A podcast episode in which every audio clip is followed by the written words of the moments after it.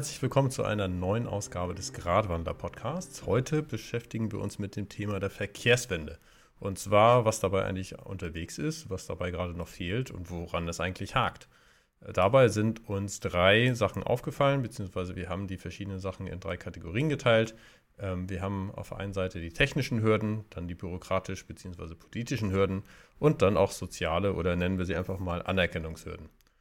Dazu haben wir uns dann einmal die Mobilität auf dem Land und in der Stadt angeguckt, jeweils, ich sag mal, die eher wahren Lkw-Transporte ähm, und, und Reisebusse und ähnliches und die persönliche Mobilität mit Pkw und zum Beispiel zu Fuß oder auch mit dem Fahrrad zu gehen. Dabei ähm, sagen wir dann einfach, fangen wir erstmal mit unseren üblichen Themen an. Und zwar What the Fact und den guten Nachrichten. Ähm, ich würde sagen, man soll immer mit was Gutem enden. Dementsprechend, Nils, was hast du denn da? Ja, ich habe äh, heute ein What the Fuck mitgebracht. Und zwar äh, Amazon in den USA hat äh, eine neue Worker Chat App, die sie ähm, planen. Äh, also so eine extra App für die Amazon Worker, wo sie dann so miteinander kommunizieren können. Äh, das klingt ein bisschen komisch, wo man sich fragt, warum die nicht einfach Signal oder Telegram oder WhatsApp, wenn sie keinen Geschmack haben. Äh, und die Antwort darauf scheint zu sein, warum Amazon das gerne hätte, ist, dass bestimmt bestimmte Worte kann man in dieser App nicht kommunizieren. Die werden halt von einem Wortfilter rausgefischt. Dazu gehören halt äh, Gewerkschaft, Toiletten, Gehaltserhöhung, außerdem äh, Sklavenarbeit. Das ist scheiße. Ein Lohn, von dem man leben kann, Impfstoff und andere Sachen. Ähm, das ist mehr als nur gruselig, äh, dass Amazon sich verhält wie der äh, Staat in einer ähm, gefährlichen Dystopie oder äh, wie der Staat in einem äh, in Nordkorea. Ja, während die einen ähm, versuchen eher Raketen ins All zu schießen und dabei auf jeden Fall auch Sklavenarbeiter. Ich überlege gerade, das klingt so wie Fußball, ne? Den Ball ins All schießen und dabei Sklavenarbeiter. Äh, Katar steht auch demnächst an. Aber ich wollte trotzdem noch einmal zur guten Nachricht kommen. Und zwar gibt es auf der EU-Ebene gerade den Aufbruch bzw. das Kreislaufpaket der Europäischen Union.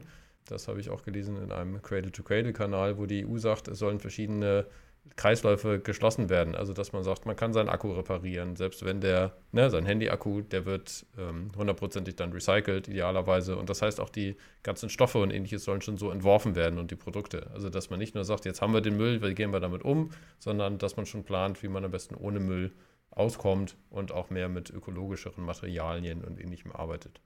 Dazu auch immer noch mal mehr in den Show Notes, aber ich finde es gut, dass das ganze Thema auf EU-Ebene schon mal angekommen ist.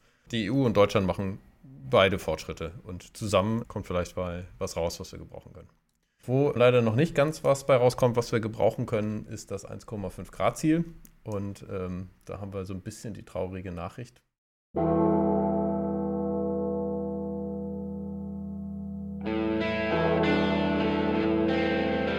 Genau, und zwar haben wir da die Klimauhr. Und äh, da würde ich sagen, äh, Nils, wie steht's heute am 22.04.2022?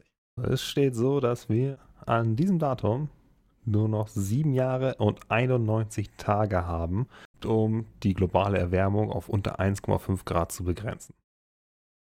Das ist echt schon so langsam so das Ding, wo man Torschusspanik bekommen kann. Auf jeden Fall noch innerhalb unserer Lebenszeit, ne? Locker. äh, wenn nicht gerade irgendein komischer Unfall passiert, ist das sehr bequem in der Lebenszeit von den meisten Leuten hier im Land. Wahrscheinlich all unserer Zuhörer. Ja, okay. Dann äh, versuchen wir an anderen Stellen äh, zumindest mal ein bisschen mehr Geschwindigkeit drauf zu kriegen. Und zwar kommen wir dann direkt schon zu unseren Mobilitätsthemen, würde ich einmal sagen. Dann fangen wir doch einfach einmal an mit dem Warum. Weswegen machen wir das Ganze eigentlich? Und zwar ist zumindest aus unserer Sicht einer der Ansporne oder die Motivation, ein Alltag mit gesünderen Menschen. Wir bewegen uns mehr, wir haben eine bessere Lebenserwartung und äh, bessere Luft in den Innenstädten und vielleicht sogar ein besseres soziales Zusammensein. Wir haben dadurch auch belebtere Innenstädte mit mehr Leben und Genuss.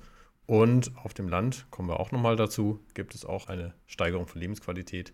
Und insgesamt wollen wir gucken, dass mit dem, was in Deutschland für Entwicklungen stattfinden, wir auf jeden Fall in der EU noch wettbewerbsfähig bleiben wenn nachher alle anderen äh, Elektroautos und ähnliches haben und wir nicht, dann wäre das auch einigermaßen peinlich. Aber das sollte nicht der Hauptmotivator sein. Aber vielleicht ist es ja für die FDP und ähnliches ein Antreiber. Aber kommen wir doch mal direkt zum Thema und zwar fangen wir mit Autos und E-Mobilität an. E-Mobilität ist ein Thema, über das sehr viel gesprochen wird und es äh, wird für gewöhnlich immer so dargestellt, so, ja, hier, es gibt schon was, aber es reicht noch nicht oder sowas und es gibt Kontroverse, man gibt noch sehr viel zum Diskutieren. Ich würde mal Folgendes vorschlagen. Wir gucken uns mal an, was man so in harten Zahlen sagen kann. So, und da ist ja eine Frage, die immer gestellt wird, ist, ist so ein E-Auto beim Bau, verbraucht das nicht irgendwie Unmengen an Ressourcen und werden sie damit nicht irgendwie genauso schlimm wie Benziner? Und wenn man die Sachen betrachtet und Recycling mit einberechnet, ist so ein E-Auto, wenn man seine gesamte Lebenszeit anguckt, dann hat man da insgesamt 30 Kilogramm an Ressourcen, die sich hinterher nicht wieder weiter verwerten lassen. Weil man die Batterien, die ganzen seltenen Erden, die kann man eigentlich recyceln. Sollte man auch, weil die seltenen Erden sind typischerweise recht selten. Im Vergleich dazu, ein Benziner verbraucht für, ähm, für den Betrieb und für den Bau, weil typischerweise werden die Fabriken halt auch mit, mit fossilen Rohstoffen betrieben. 17.000 Liter Öl. Selbst wenn man sagen wir, wir gucken uns dann an, das eine war jetzt eine Volumeneinheit, das andere war eine Masseneinheit. Die Leute, die sich so ein bisschen mit Physik auskennen, würden sagen, kann man das gut vergleichen. Selbst wenn man äh, das relative Gewicht dabei einrechnet, ist das immer noch ein Unterschied von 300 bis 4 Mal so viele Ressourcen, die ein Benziner verbraucht, als ein E-Auto. Und auch wenn wir uns die direkte Energieeffizienz angucken im Betrieb, oder den direkten CO2-Verbrauch, dann ist das E-Auto auch jetzt schon, also die E-Autos, die es jetzt gibt, nicht irgendwelche Science-Fiction-Zukunftsautos oder sowas, sondern die jetzigen sind deutlich besser, deutlich energieeffizienter mit 58% weniger Energieverbrauch und erzeugen deutlich weniger CO2 mit 64% weniger Emissionen. Und da sind auch Bau und Energiegewinnung, um die Batterie zu laden, mit eingerechnet. So, das heißt aber insgesamt würde im Betrieb oder ähnliches das Ganze sich jetzt eigentlich schon finanziell rechnen. Also wenn man ein E-Auto ja. hat, dann ist der Betrieb letztendlich günstiger als mit dem Sprit. Ich meine, aktuell mit den aktuellen Spritpreisen sowieso nochmal. Aber auch auf lange Sicht gesehen ähm, wird sich das eigentlich mit rentieren. Ne? Sollte sich auf jeden Fall. Das, das, große Problem ist halt, dass die Hürde sehr hoch ist, um einzusteigen, äh, weil die Anschaffungspreise einfach immer noch bekloppt hoch.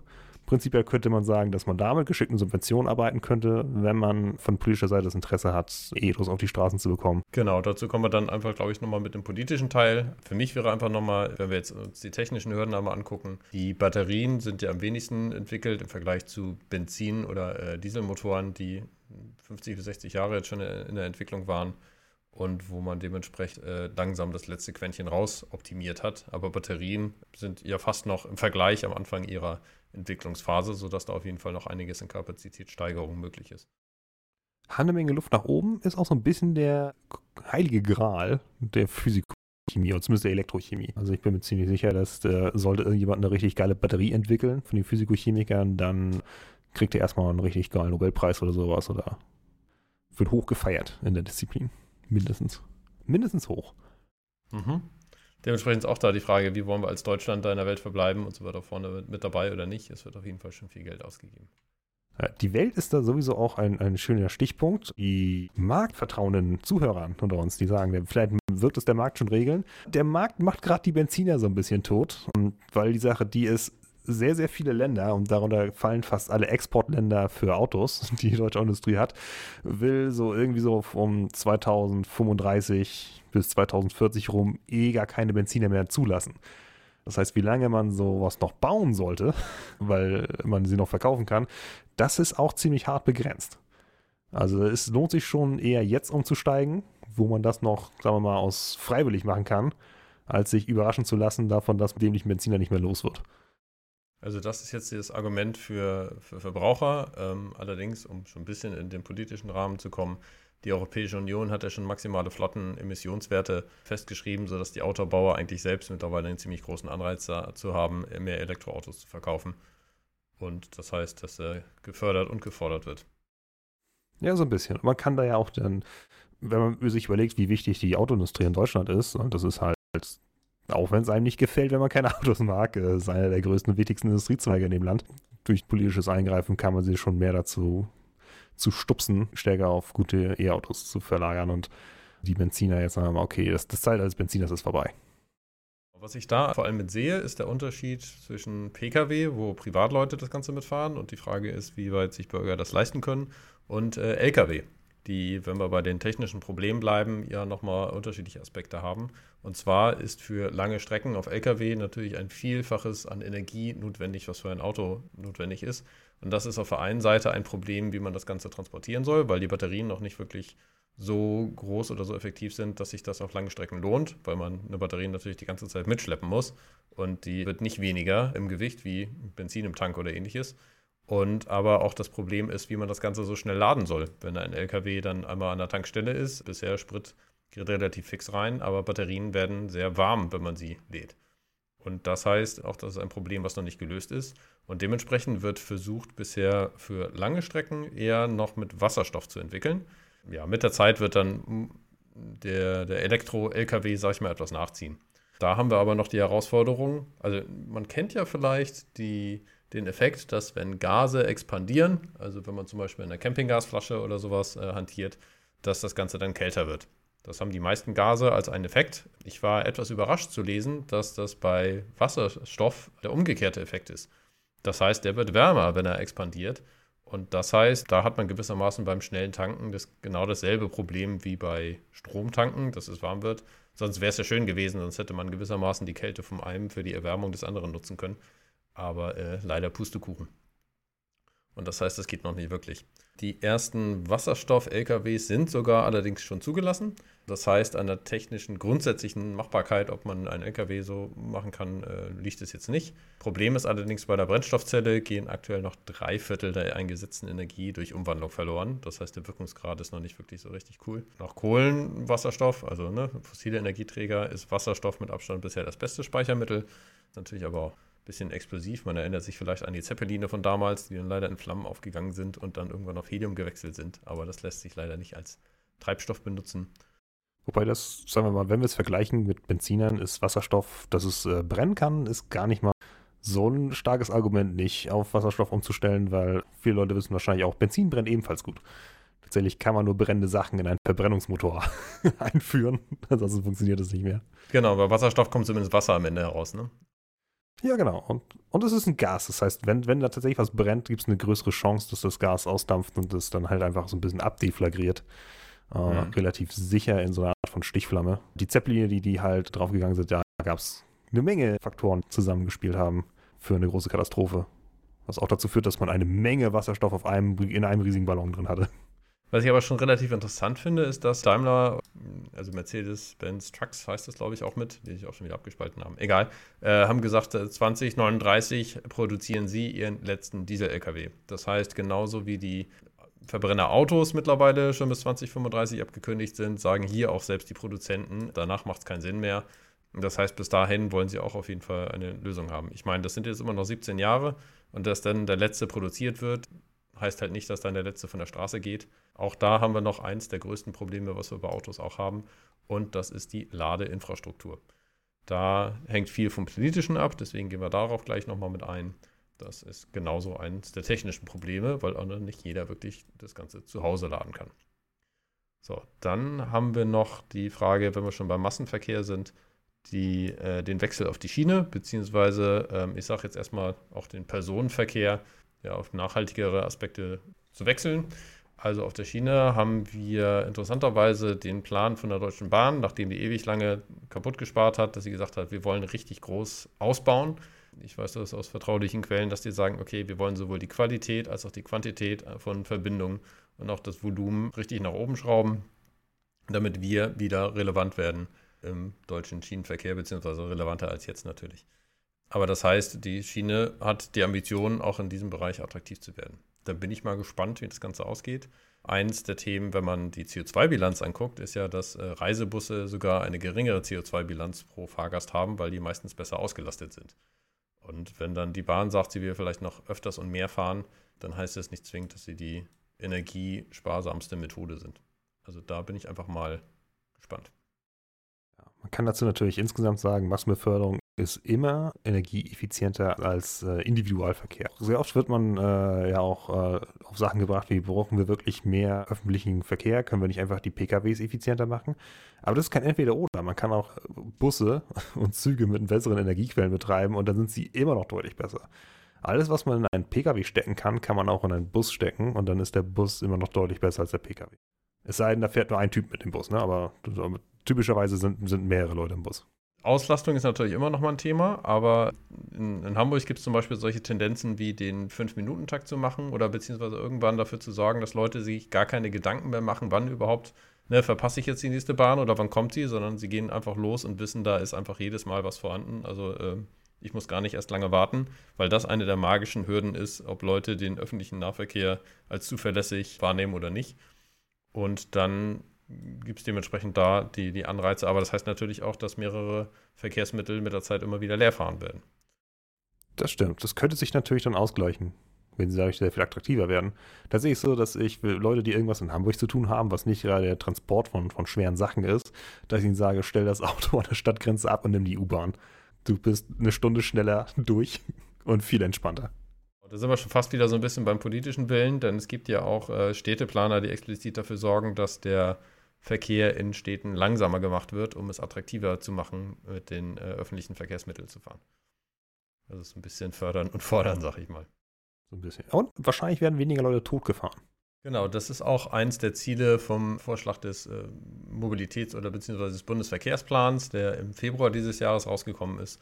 Also zu gucken, dass weniger Leute sterben im Straßenverkehr, dass die Luftqualität etwas mehr mitsteigt und dass sich jeder Transport leisten kann, auch wenn sich verschiedene Leute vielleicht irgendwann kein Auto mehr leisten können, sei es, weil sie zu alt sind, um das Ganze fachgerecht noch und sicher zu betreiben, als auch, ne, dann ist die Einschränkung von, ich darf kein Auto mehr fahren, immer die Einschränkung von Freiheit oder auch sich einfach bei den aktuellen Spritpreisen nicht mehr wirklich was leisten können.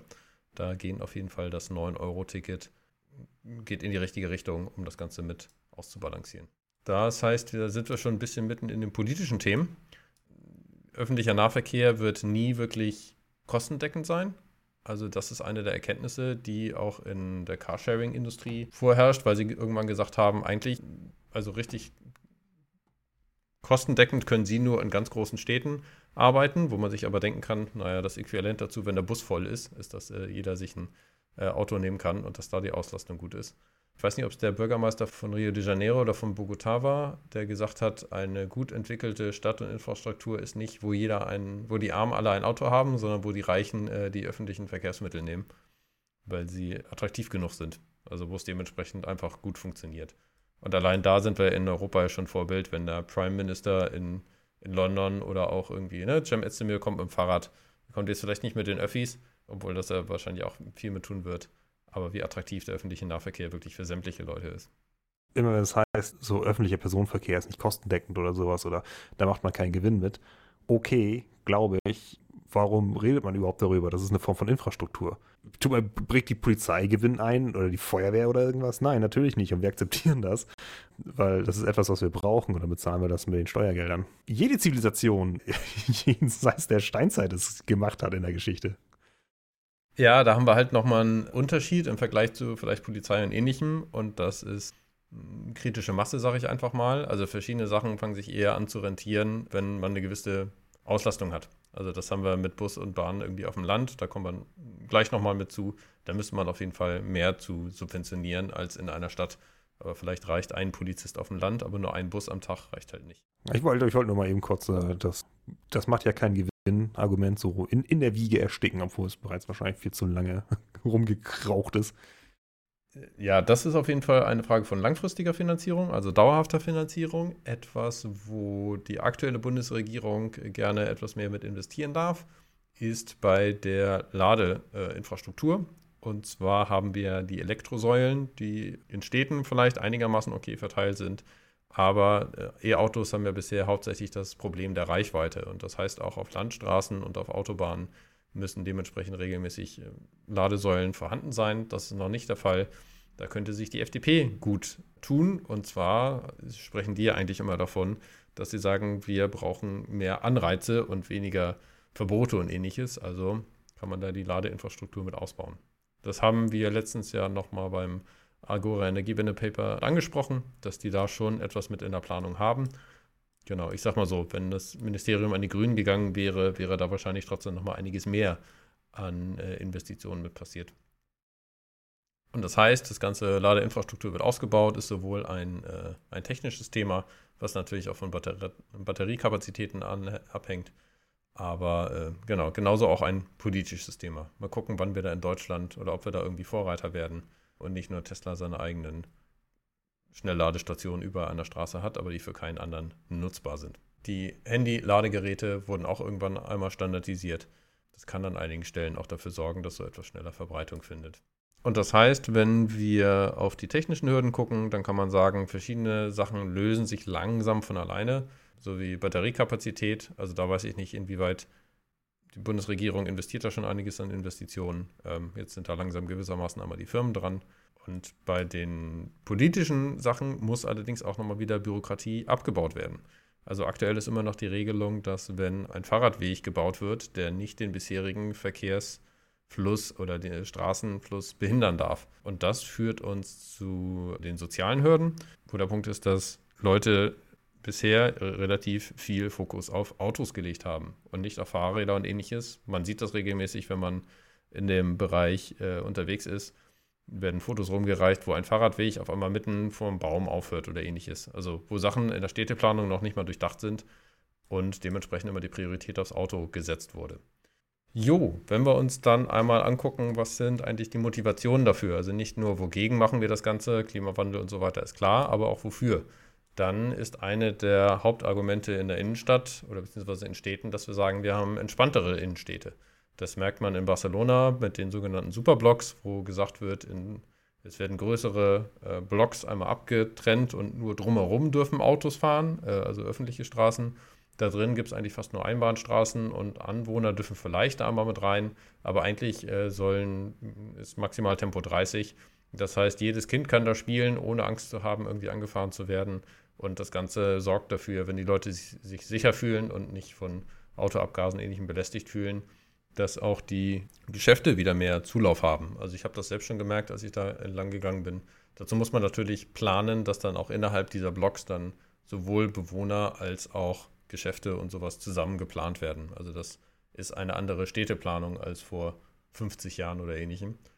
Und das heißt, insgesamt ist es dann auch eine andere Lebensqualität. Also in Hamburg sehen wir das regelmäßig, dass sie gesagt haben, immer weniger Autos in der Innenstadt. Ich finde das sowieso krass, dass 30 Prozent aller Autos in der Innenstadt, die fahren, sind gerade auf Parkplatzsuche.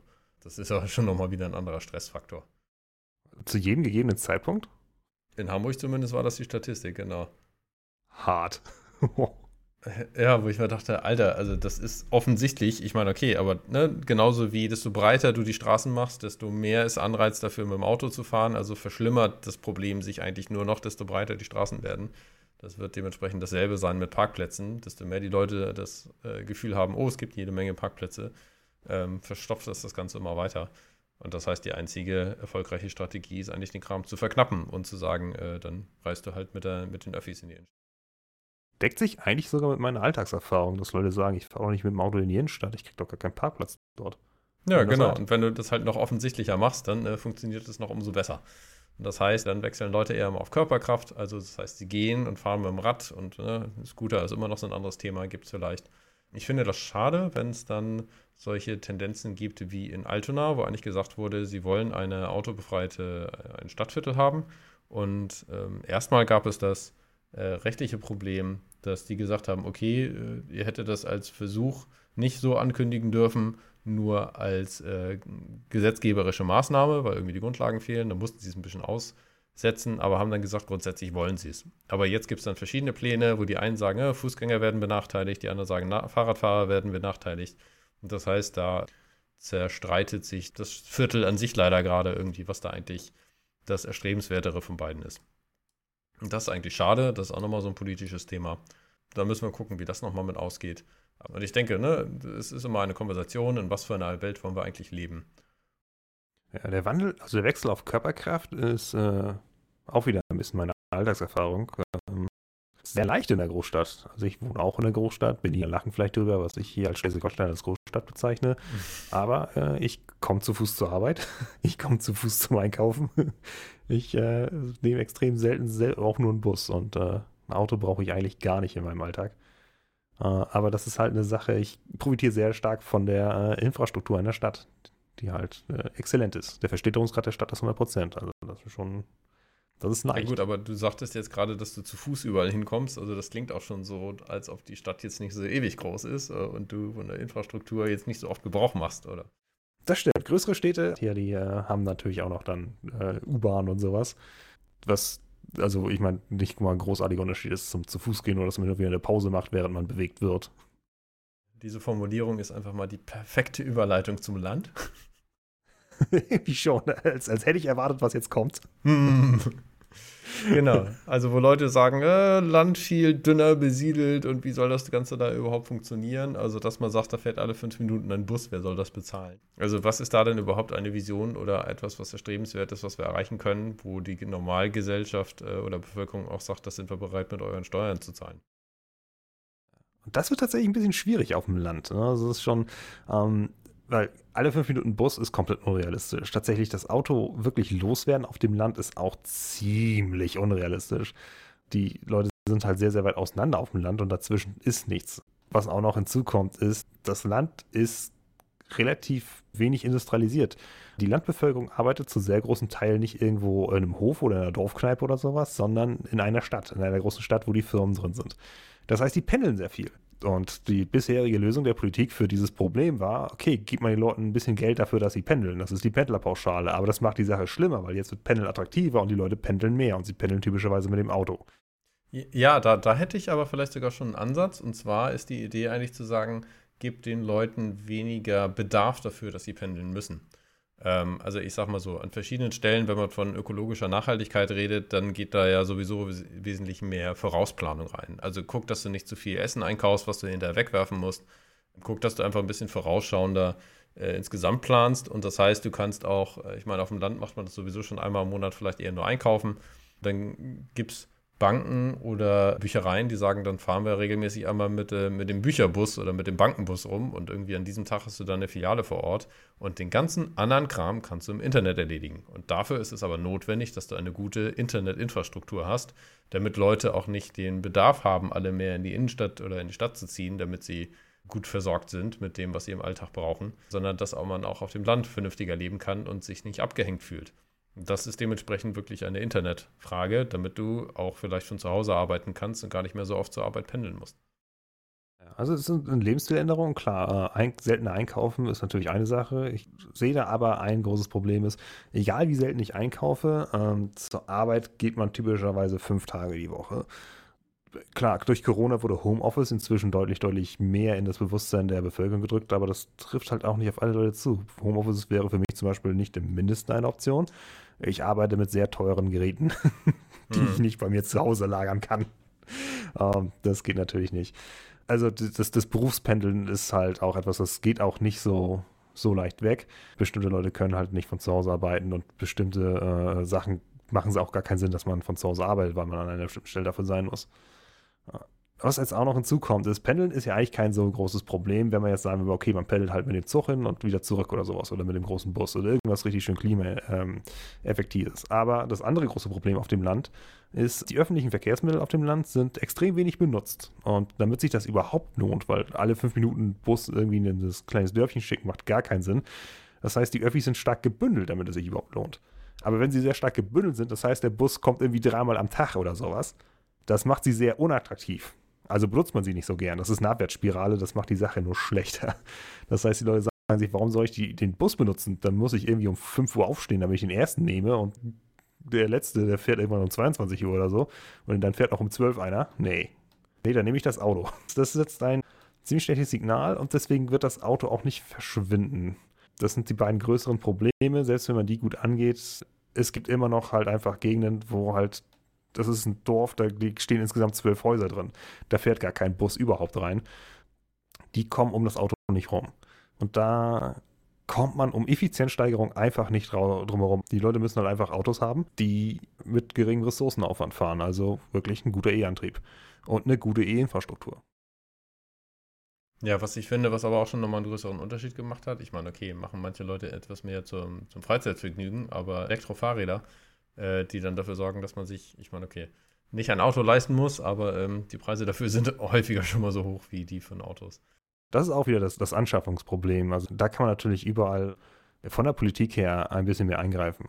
Man kann natürlich ja sagen, okay, aber wenn jetzt die Leute alle E-Autos auf dem Land haben, dann muss man die E-Infrastruktur und die Ladestruktur auf dem Land ausbauen. Und dazu kann man sagen, ja, muss man. Muss man sowieso. Wir brauchen sowieso eine gut ausgebaute Elektronikinfrastruktur allein, um den Windstrom aus dem äh, hiesigen Land äh, in die Industriezentren zu kriegen.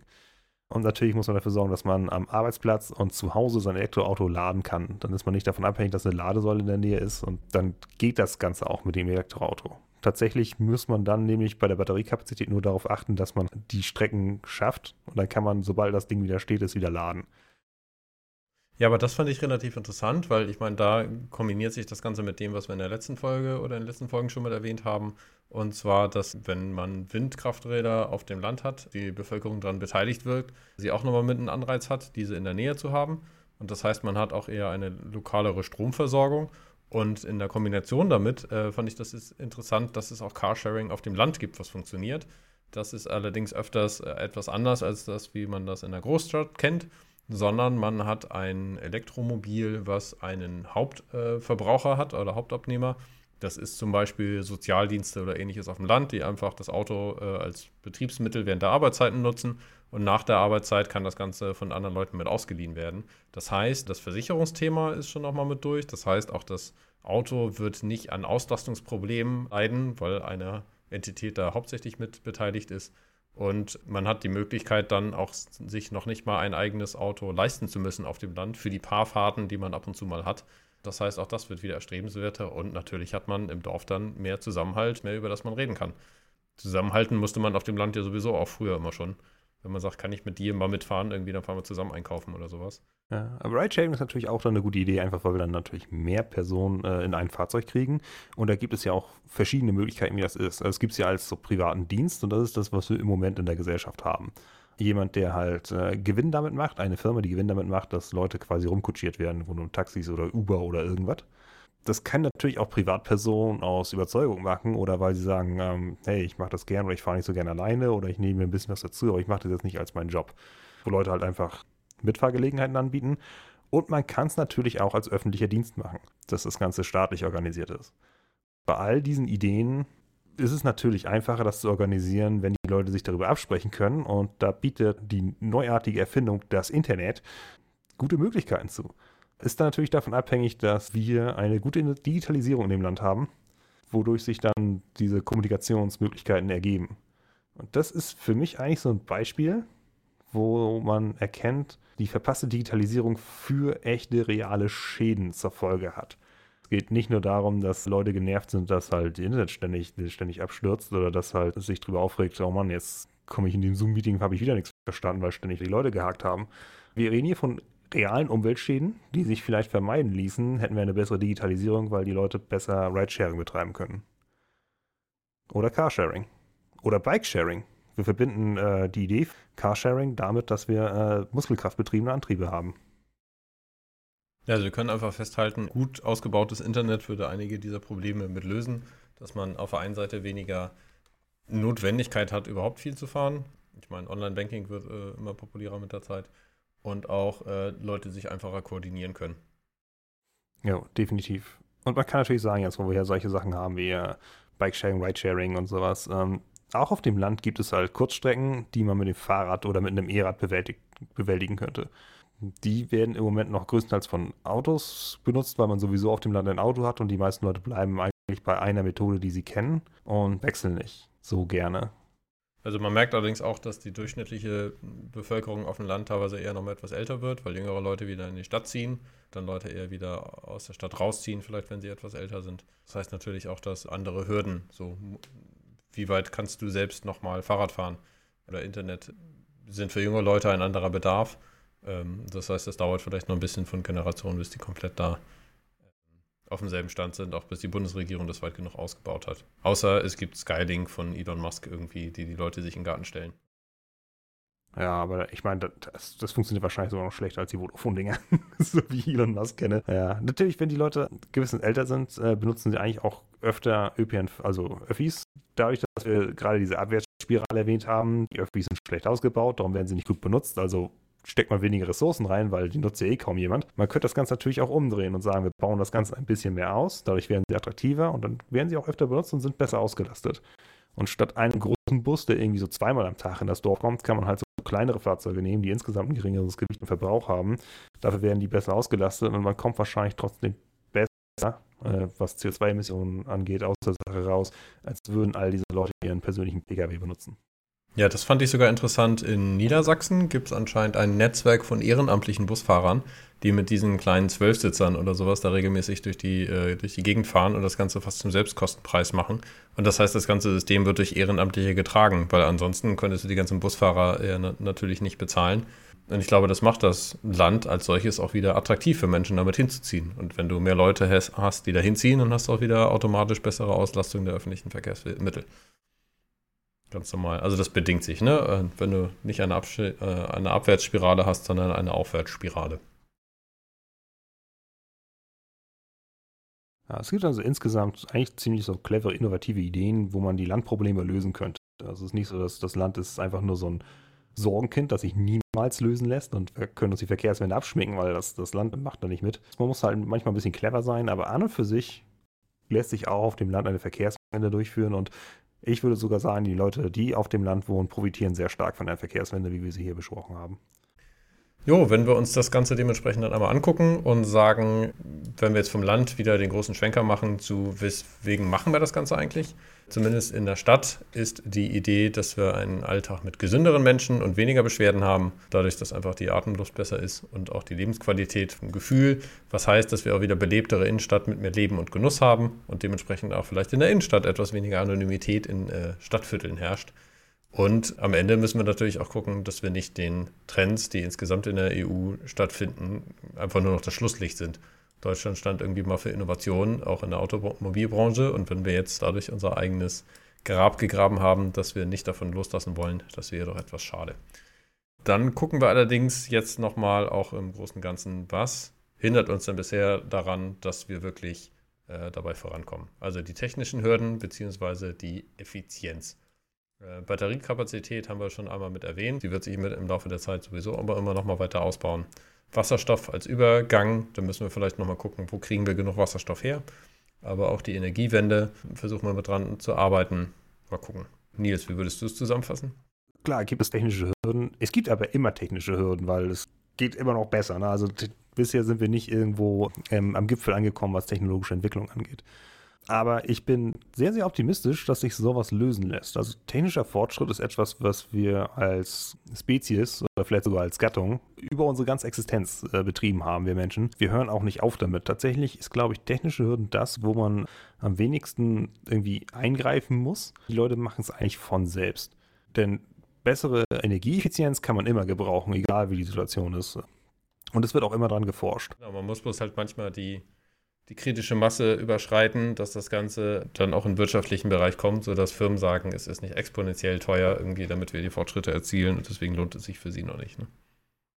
Ja, rein prinzipiell könnte sowas auch ganz gut marktgetrieben funktionieren, je nachdem, wie gut äh, die Leute Langzeitplanung betreiben können. Aber dadurch, dass, wenn man energieeffizienter ist, dann kann man, selbst wenn man nicht expandiert im Sinne von, wir machen mehr mit der gleichen Menge Energie, kann man auch das gleiche machen mit einer geringeren Menge Energie und damit auch mit weniger Geld. Denn Energie gibt es nicht gratis. Also das ist äh, eine Sache aus Star Trek, aber da sind wir noch bei weitem nicht. Dass, dass wir einfach äh, so viel Energie einfach in der Gesellschaft drin haben, dass die Leute dafür nicht mehr bezahlen. Damit wir da hinkommen, etwas, was das Ganze mit voranbringen kann, sind die politischen bzw. die bürokratischen Hürden. Also wo man sagt, wie kann man den Fortschritt mit erleichtern? Wie können wir, wenn das Ziel klar ist, sagen, wie kommen wir da gut hin? Und das heißt, äh, der Punkt von Effektivität, man könnte es auch nennen, äh, klotzen und nicht kleckern. Also nicht gucken, dass sich das Ganze Stück für Stück automatisch entwickelt, sondern wie kann man aktiv dazu beitragen. Da würde ich bei der Verkehrswende sagen, sehe ich die FDP jetzt noch nicht so im Treiber. Also wir fragten uns schon in der Vorbereitung irgendwie, jetzt haben wir FDP da am Ruder, vorher hatten wir Andi Scheuer. Also wie sieht das eigentlich aus in Deutschland mit den Verkehrsministern? Wird irgendwie gesagt, am Tempolimit können wir sowieso nicht rütteln. Dementsprechend brauchen wir da auch keinen Veränderungsminister draufzusetzen. Aber man muss ja ehrlich sagen, die FDP hat sich schon ein bisschen bewegt, äh, hat auch gesagt, statt alternativen fossilen Brennstoffen mit Wasserstoff und sowas für Autos setzen wir mittlerweile auf E-Mobilität. Auch an, auch an anderen Stellen sind erneuerbare Energien ja Freiheitsenergien. Und wir haben ja sogar Öffi-Ausbau und Subventionierung. Jetzt 9-Euro-Ticket versuchsweise. Ähm, ich finde es interessant, in Hamburg haben wir jetzt 80% Auslastung der öffentlichen Verkehrsmittel. Es könnte sein, dass mit dem 9-Euro-Ticket äh, du dann wieder stehen musst in der Bahn. Dementsprechend du dann ein Überbelegungsproblem hast. Bei der Bahn, bei dem Überbelegungsproblem bei der Bahn, da lässt sich was machen. Also das kennt man als Schleswig-Holsteiner, wenn man hin und wieder äh, die dänischen Bahnen benutzt. Die haben auch hin und wieder, dass sie mehr Leute in den Zug reingehen, als Sitzplätze da sind. Und dann koppeln sie einen neuen Waggon an. Das ist ihr ähm, äh, hochintelligente Lösung dafür. Ähm, darauf kam die Deutsche Bahn bisher nicht. Ist zugegeben eine sehr, sehr schwierige Lösung, auf die man nicht sofort kommt, wenn nicht genug Sitzplätze da sind, dass man einen Waggon ankoppelt, wo neue Sitze drin sind. Aber das ist mein Vorschlag an, äh, an den Bahnvorstand. Frag mal einen den. Aber wie kurzfristig machen die das denn dann? Also sind sämtliche Sitzplätze reserviert und dann wissen die, wir haben so und so viel Bedarf, also schicken wir die gleich mit, von vornherein mit einem Waggon mehr los, oder? Tatsächlich ist es genau das der Punkt. Wenn die Leute die Karte kaufen, dann reservieren sie sich immer auch gleich einen Sitzplatz mit dabei. Und anhand der gekauften Karten wissen sie, wie viel, wie hoch die Sitzplatzauslastung ist. Und jo, fertig ist die Lauge. Das ist. Das finde ich interessant, dass es in den Niederlanden genau das Gegenteil ist. Da kann niemand einen Sitzplatz reservieren, außer du kommst äh, mit dem Zug, der aus Deutschland kommt, irgendwie und hast schon einen reserviert. Das heißt, irgendwie nur Strecken aus Deutschland, da kannst du einen Platz reservieren, aber innerhalb von Niederlanden nicht. Aber scheint für die auch zu funktionieren, auch wenn es genau das gegenteilige Prinzip ist. Ne? Ich glaube, irgendwie funktioniert es immer. Ne? Also wer, wer, halt öfter mal mit dem äh, ICE durch das halbe Land fährt, der kennt die, die Strecke, bleibt dann wahrscheinlich noch in Erinnerung, wo man sich freut, dass man noch irgendwo an der Tür einen Platz erwischt hat, damit man sich auf den Boden neben seinen Koffer setzen kann, weil der Rest steht. Ja, genau, kenne ich auch. Ist nicht so, als würde das nicht funktionieren. Es ist halt deutlich angenehmer, wenn man einen Sitzplatz hat. Aber damit sind wir dann beim Punkt, politischer Wille ist entscheidend und äh, die Deutsche Bahn kriegt ein bisschen Unterstützung, aber hat viel aufzuholen. Ja, und natürlich ist es bei der Effizienz auch. Effizienz bedeutet ja auch, dass man halt wechselt auf ein besseres Verkehrsmittel. Also man könnte jetzt sagen, wenn man äh, besseren Antrieb hat, bessere Batteriekapazitäten, dann kann man halt seinen, seinen E-Pkw benutzen. Aber deutlich effektiver ist es tatsächlich, einen E-Bus zu benutzen oder etwas ähnliches. Und da ist die Politik deutlich eher gefragt, würde ich sagen. Denn während so Sachen wie bessere Batterien und sowas sehr gut marktgetrieben funktionieren und äh, man kann sich eigentlich ja, freuen, dass die Firmen das irgendwann auch freiwillig machen, sobald sie da den Profit drin sehen, ist äh, öffentliche Verkehrsmittel und sowas. Das ist an und für sich eine Infrastruktur, die ein Staat bereitstellt. Ähm, das funktioniert nicht von selbst, das muss man dann tatsächlich als Staat aktiv tun. Also das ist, das, das, das lohnt sich nicht zu hoffen, dass da irgendjemand mal glaubt, dass da Gewinn bei Raum kommt, Land mit einem Bus zu versorgen, weil typischerweise kommt das nicht.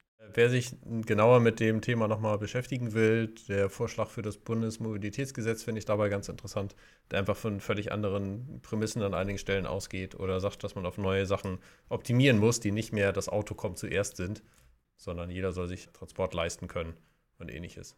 Aber dazu mehr in den Show Notes. Dann sind wir auch schon wieder beim Punkt, wo die Politik Sachen erreichen kann oder dafür sorgen kann, dass Sachen, die man will, einfacher erreicht werden, ähm, ist das letzte Thema. Ja, was wollen wir denn? Also Suffizienzstrategie, also dass wir sagen, wir haben an einigen Stellen genug und dann wollen vielleicht wieder ein bisschen zurückfahren beim Autofahren. Interessante Formulierung, merke ich gerade. Aber dementsprechend, was ist denn das Erstrebenswerte? Und das ist äh, Lebensqualität, dass man weniger in Staus steckt, dass man weniger Abgase hat und äh, dementsprechend dadurch vielleicht sogar etwas gewinnt, indem man weniger Auto fahren muss. Und ja, also man gewinnt auf jeden Fall Lebensqualität, würde ich sagen, wenn man weniger Auto fahren muss. Denn Autofahren ist an und für sich relativ stressig und man kommt relativ kaputt an, weil man die ganze Zeit selber lenken muss, muss aufpassen. Sich in den Zug setzen und 45 Minuten Buch lesen. Äh, die Netflix-App lässt einen auch Sachen auf, auf sein Handy laden.